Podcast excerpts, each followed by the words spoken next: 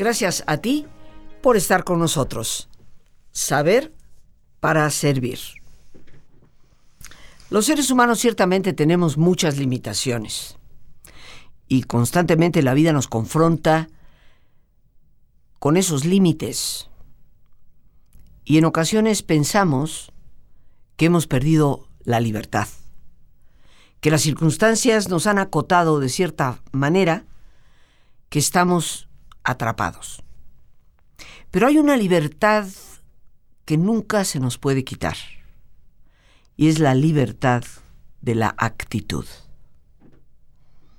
Mucho se habla de este tema hoy en día y la psicología está inundada del concepto, el estudio y la observación del papel que las actitudes juegan en nuestra vida. Pero pocos de nosotros tomamos buena cuenta de lo que verdaderamente significan.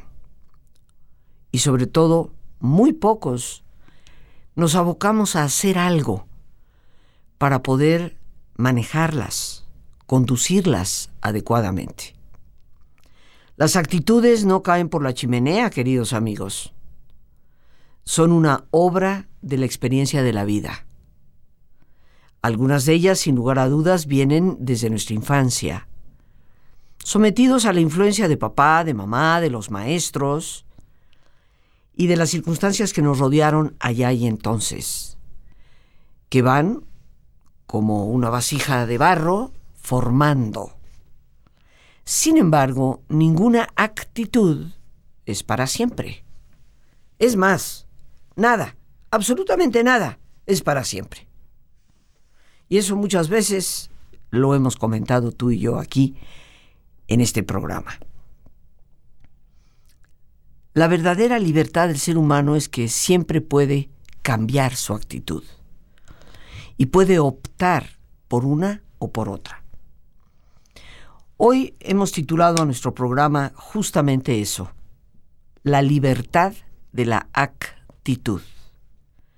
En este día en que pues me he tomado la libertad de autoinvitarme para compartir contigo este tema que como bien sabes es un tema que ha ocupado mi estudio y mi afán desde hace muchísimos años. Pero ¿qué te parece si empezamos un poco por definir qué es actitud? Porque sí, aunque es una palabra llevada y traída, algunos bien a bien no acabamos de aterrizar qué es lo que verdaderamente significa.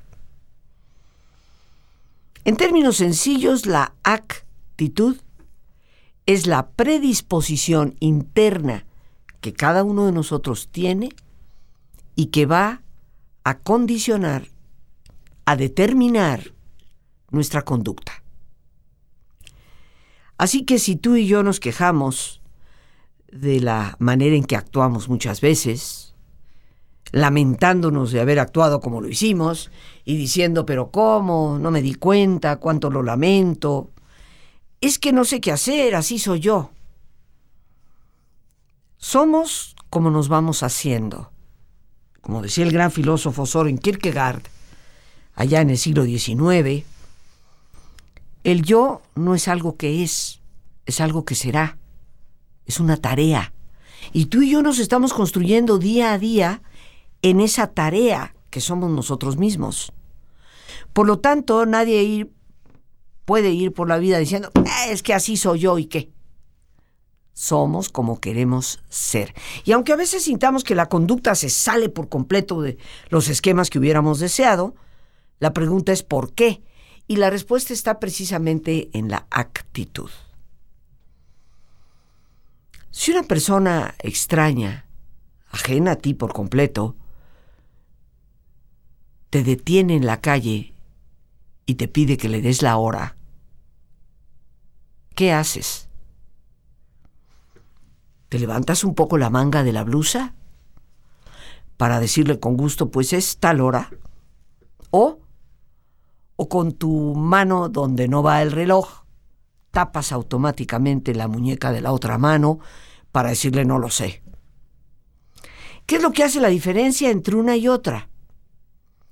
Pues esa reacción de dar la hora gentilmente o de proteger el reloj viene precisamente de la actitud, de la actitud que puedo tener yo o tú ante un extraño.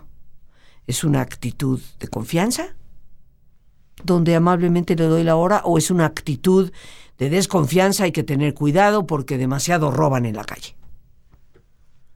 Esa actitud interna tuya y mía no solamente determina nuestra conducta con el extraño que nos pidió la hora mientras caminábamos por una avenida, es la actitud la que va a determinar nuestra conducta con nuestra familia, con nuestros compañeros de trabajo, con nuestra sociedad.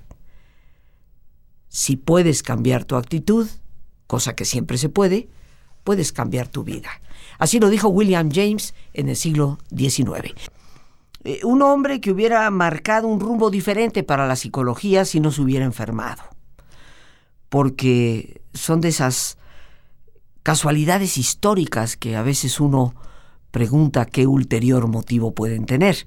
Pero cuentan que por ahí más o menos del año 1905-1907 se organizaba un gran congreso finalmente para darle la seriedad científica al tema psicológico y se pensó, por supuesto, en quién podría representar la gran conferencia magistral. Se eligió a William James.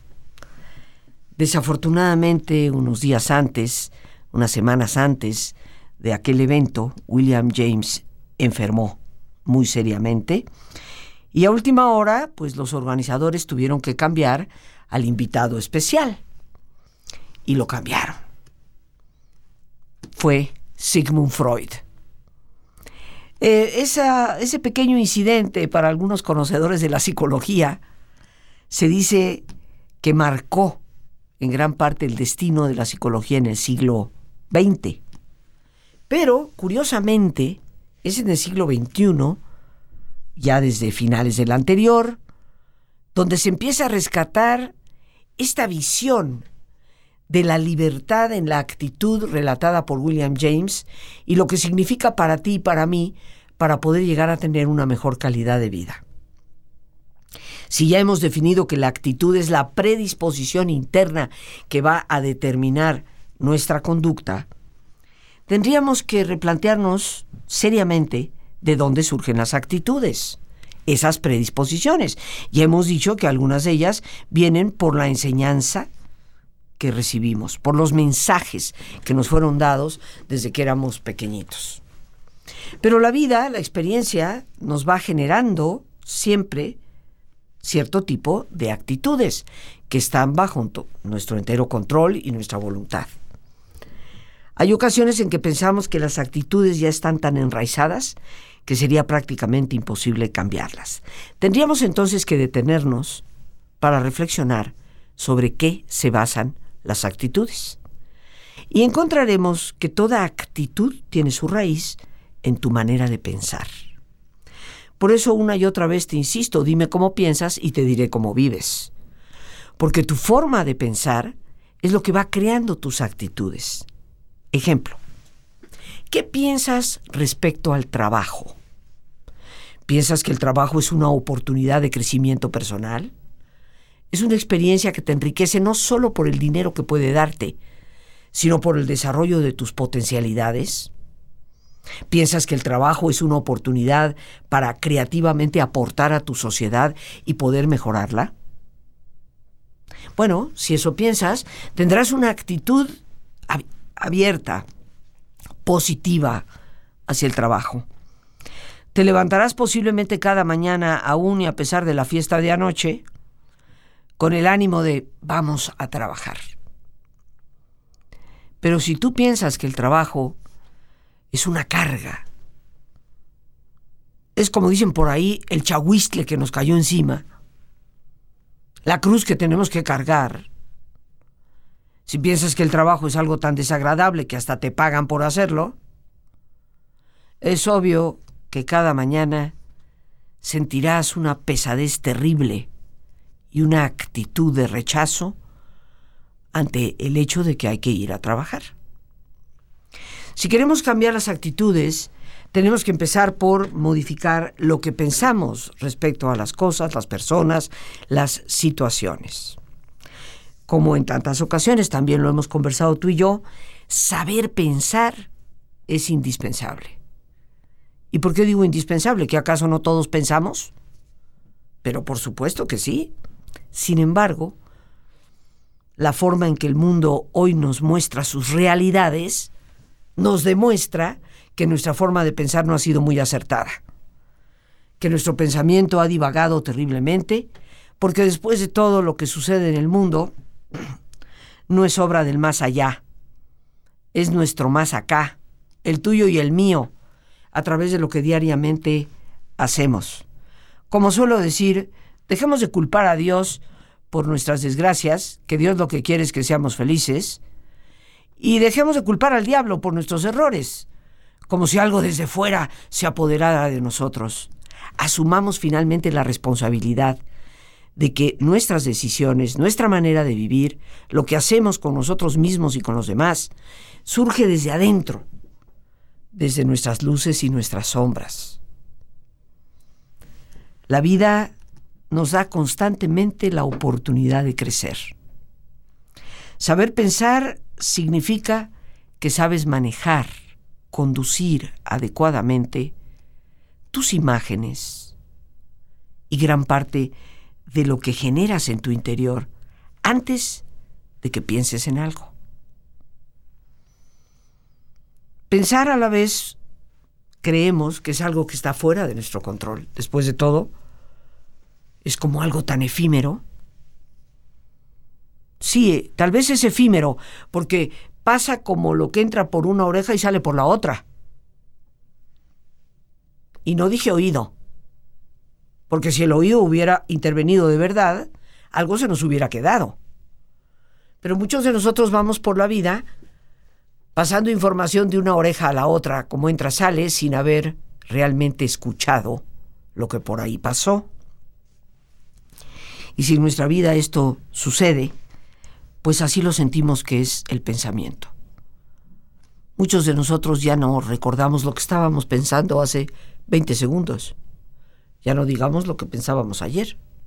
Si a veces no recordamos ni lo que hicimos. Podrá ser efímero, pero tiene una fuerza, queridos amigos, y un poder extraordinario. Es tan efímero como un soplo, y tal vez así lo definió el gran escritor francés del siglo XIX, Víctor Hugo, cuando dijo, el pensamiento no es más que un soplo, pero es el soplo que mueve al mundo. Y tu manera de pensar es lo que mueve tu vida. Por eso es tan importante educar el pensamiento. Y bueno, pues estamos listos para lo más importante, este espacio que nos damos de reflexión todos los días, este cerrar los ojos para mirar hacia adentro. Así que te pido que te pongas cómodo y si te es posible hacer el alto completo, total, qué mejor que cerrar tus ojos. Y en una posición cómoda, con tus ojos cerrados, Respira profundamente. Y relaja tu cuero cabelludo, todos los músculos que cubren tu cabeza. Relaja tu frente.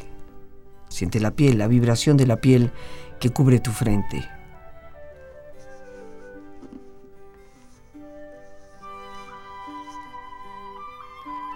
Relaja tus párpados, todos los tejidos que rodean tus ojos.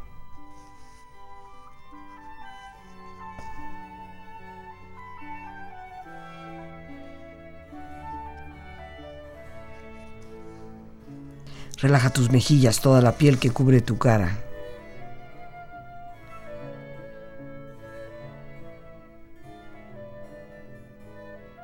Relaja tu cuello y tu garganta, siente su flexibilidad, equilibrio, balance.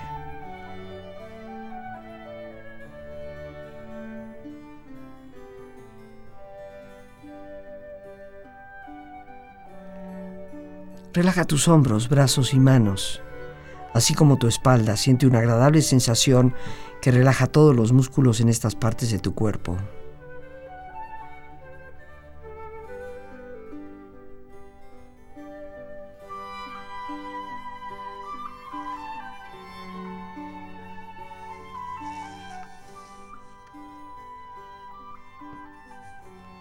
y concentra tu atención en tu pecho. Siente la piel, la vibración de la piel. Relaja todas las tensiones. Pon a tu pecho en un estado de relajación profunda.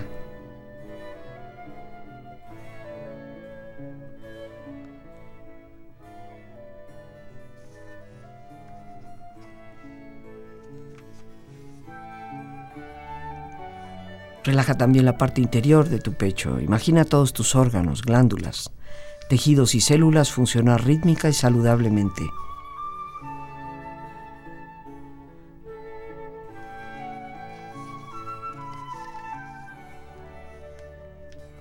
Y concentra tu atención en la parte exterior de tu abdomen.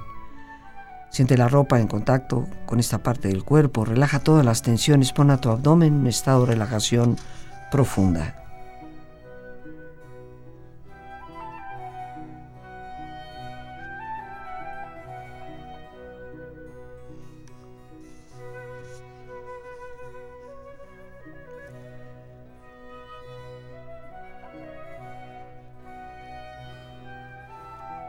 Relaja también la parte interior de tu abdomen. Imagina tus órganos, glándulas, tejidos, las células mismas funcionar rítmica y saludablemente.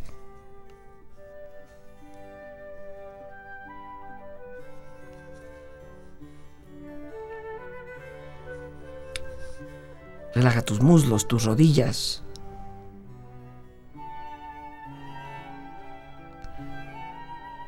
Tus pantorrillas y tus pies.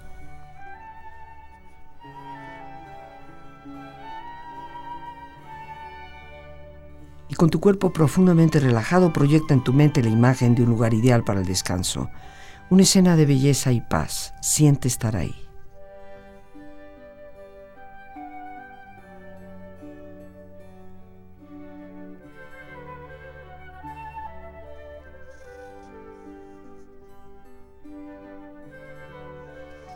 Con tu cuerpo relajado y tu mente serena, reflexiona. Tu entusiasmo, tu intensidad, tu fe en ti mismo, la paciencia contigo mismo y con otros, tanto como la emoción acerca de tu futuro ilimitado, es el resultado de una simple palabra, actitud. Lo que de verdad necesitamos es un cambio radical en nuestra actitud hacia la vida.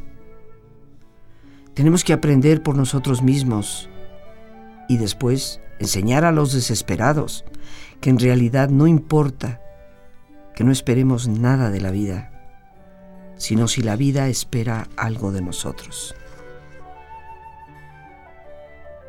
Una persona feliz no tiene un determinado conjunto de circunstancias, sino un conjunto consciente de actitudes.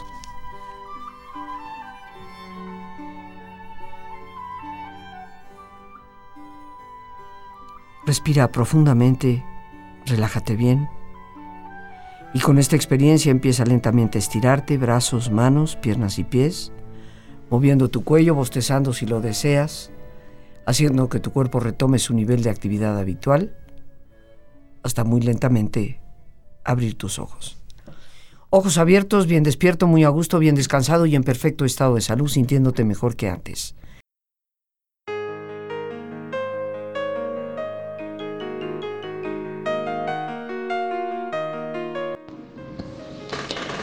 Queridos amigos y amigas, les quiero invitar a nuestro diplomado que se inicia el próximo lunes, día 30 de enero.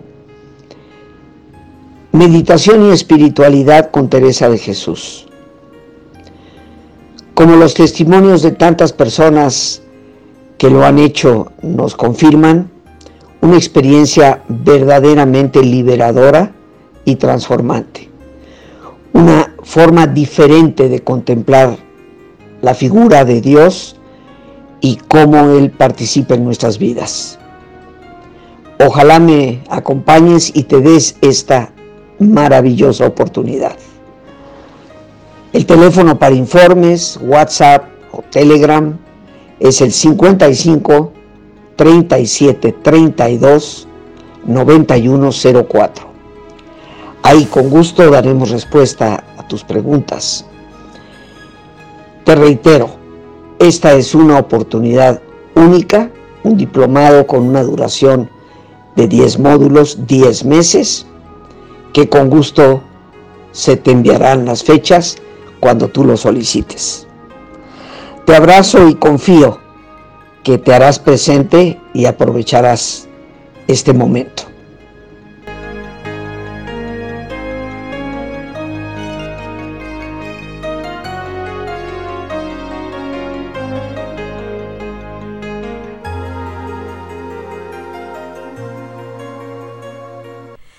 Temperamento y carácter es lo que van a conformar personalidad.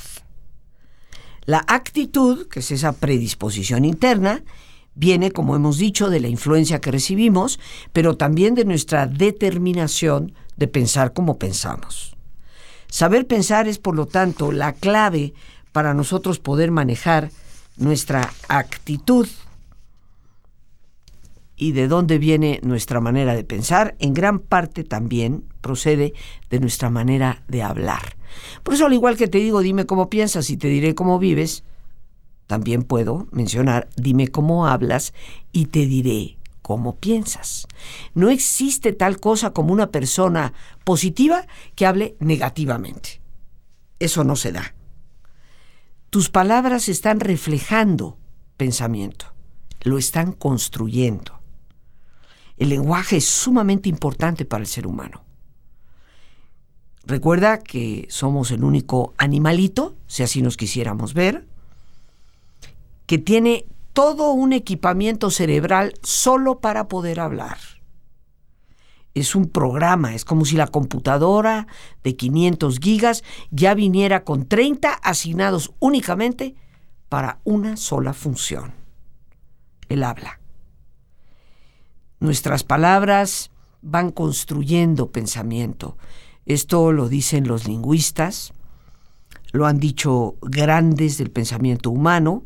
En uno de los capítulos de mi libro Saber Pensar, me aboco a desmenuzar científicamente el estudio del lenguaje como una de las herramientas construyentes, no sé si esa palabra exista, pero nos la estamos inventando, aquí somos creativos, pues construyente del pensamiento.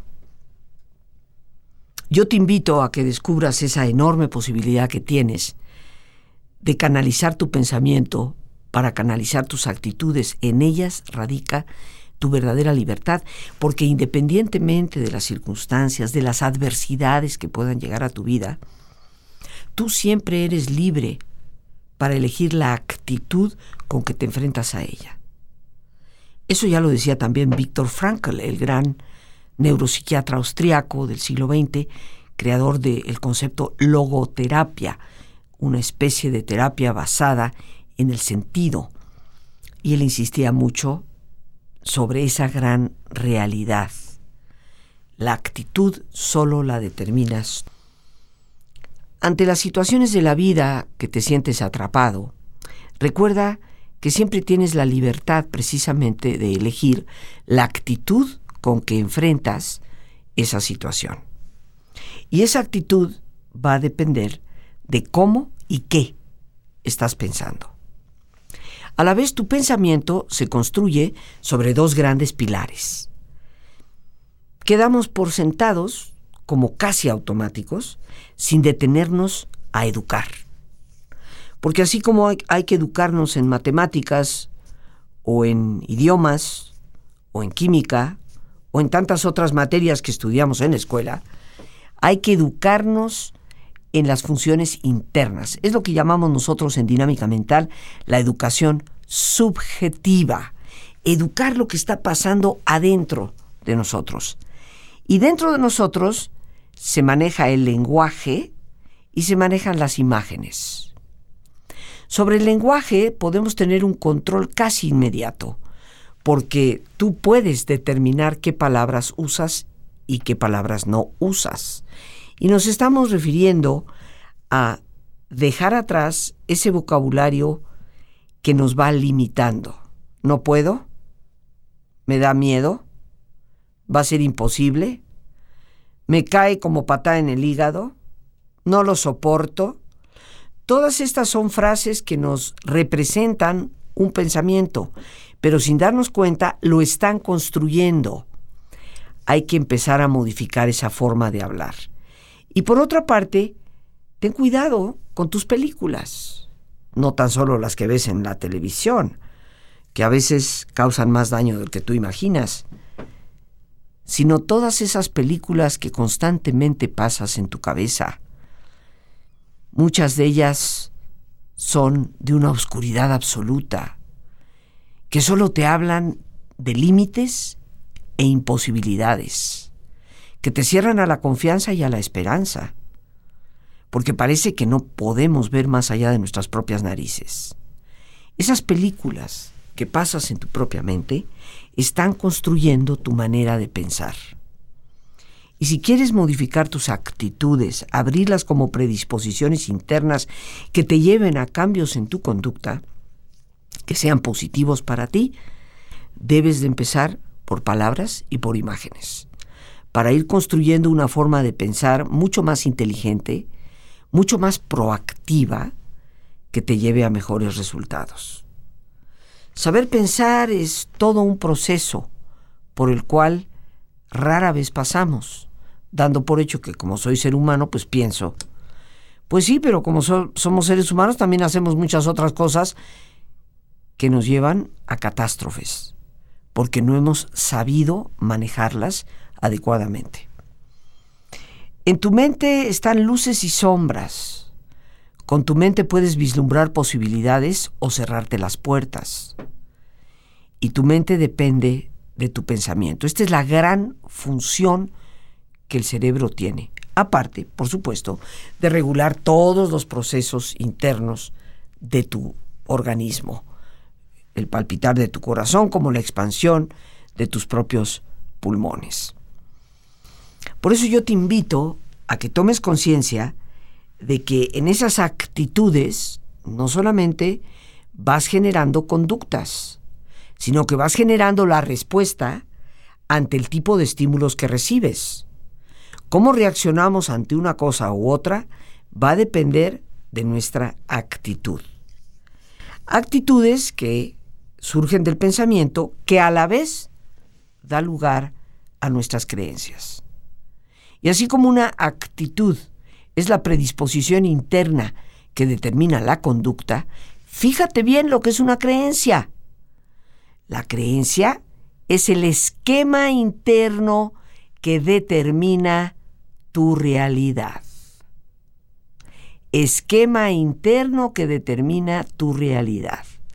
Por eso, el gran magnate Henry Ford en el siglo XIX, ese hombre que creó no solamente la marca Ford, que es su propio apellido, sino que creó la posibilidad de que cualquier persona sin ser millonaria pudiera adquirir un automóvil, Ford, un hombre tan exitoso, dijo lo siguiente, tanto si tú crees que puedes como si tú crees que no puedes, en ambos casos estás en lo correcto.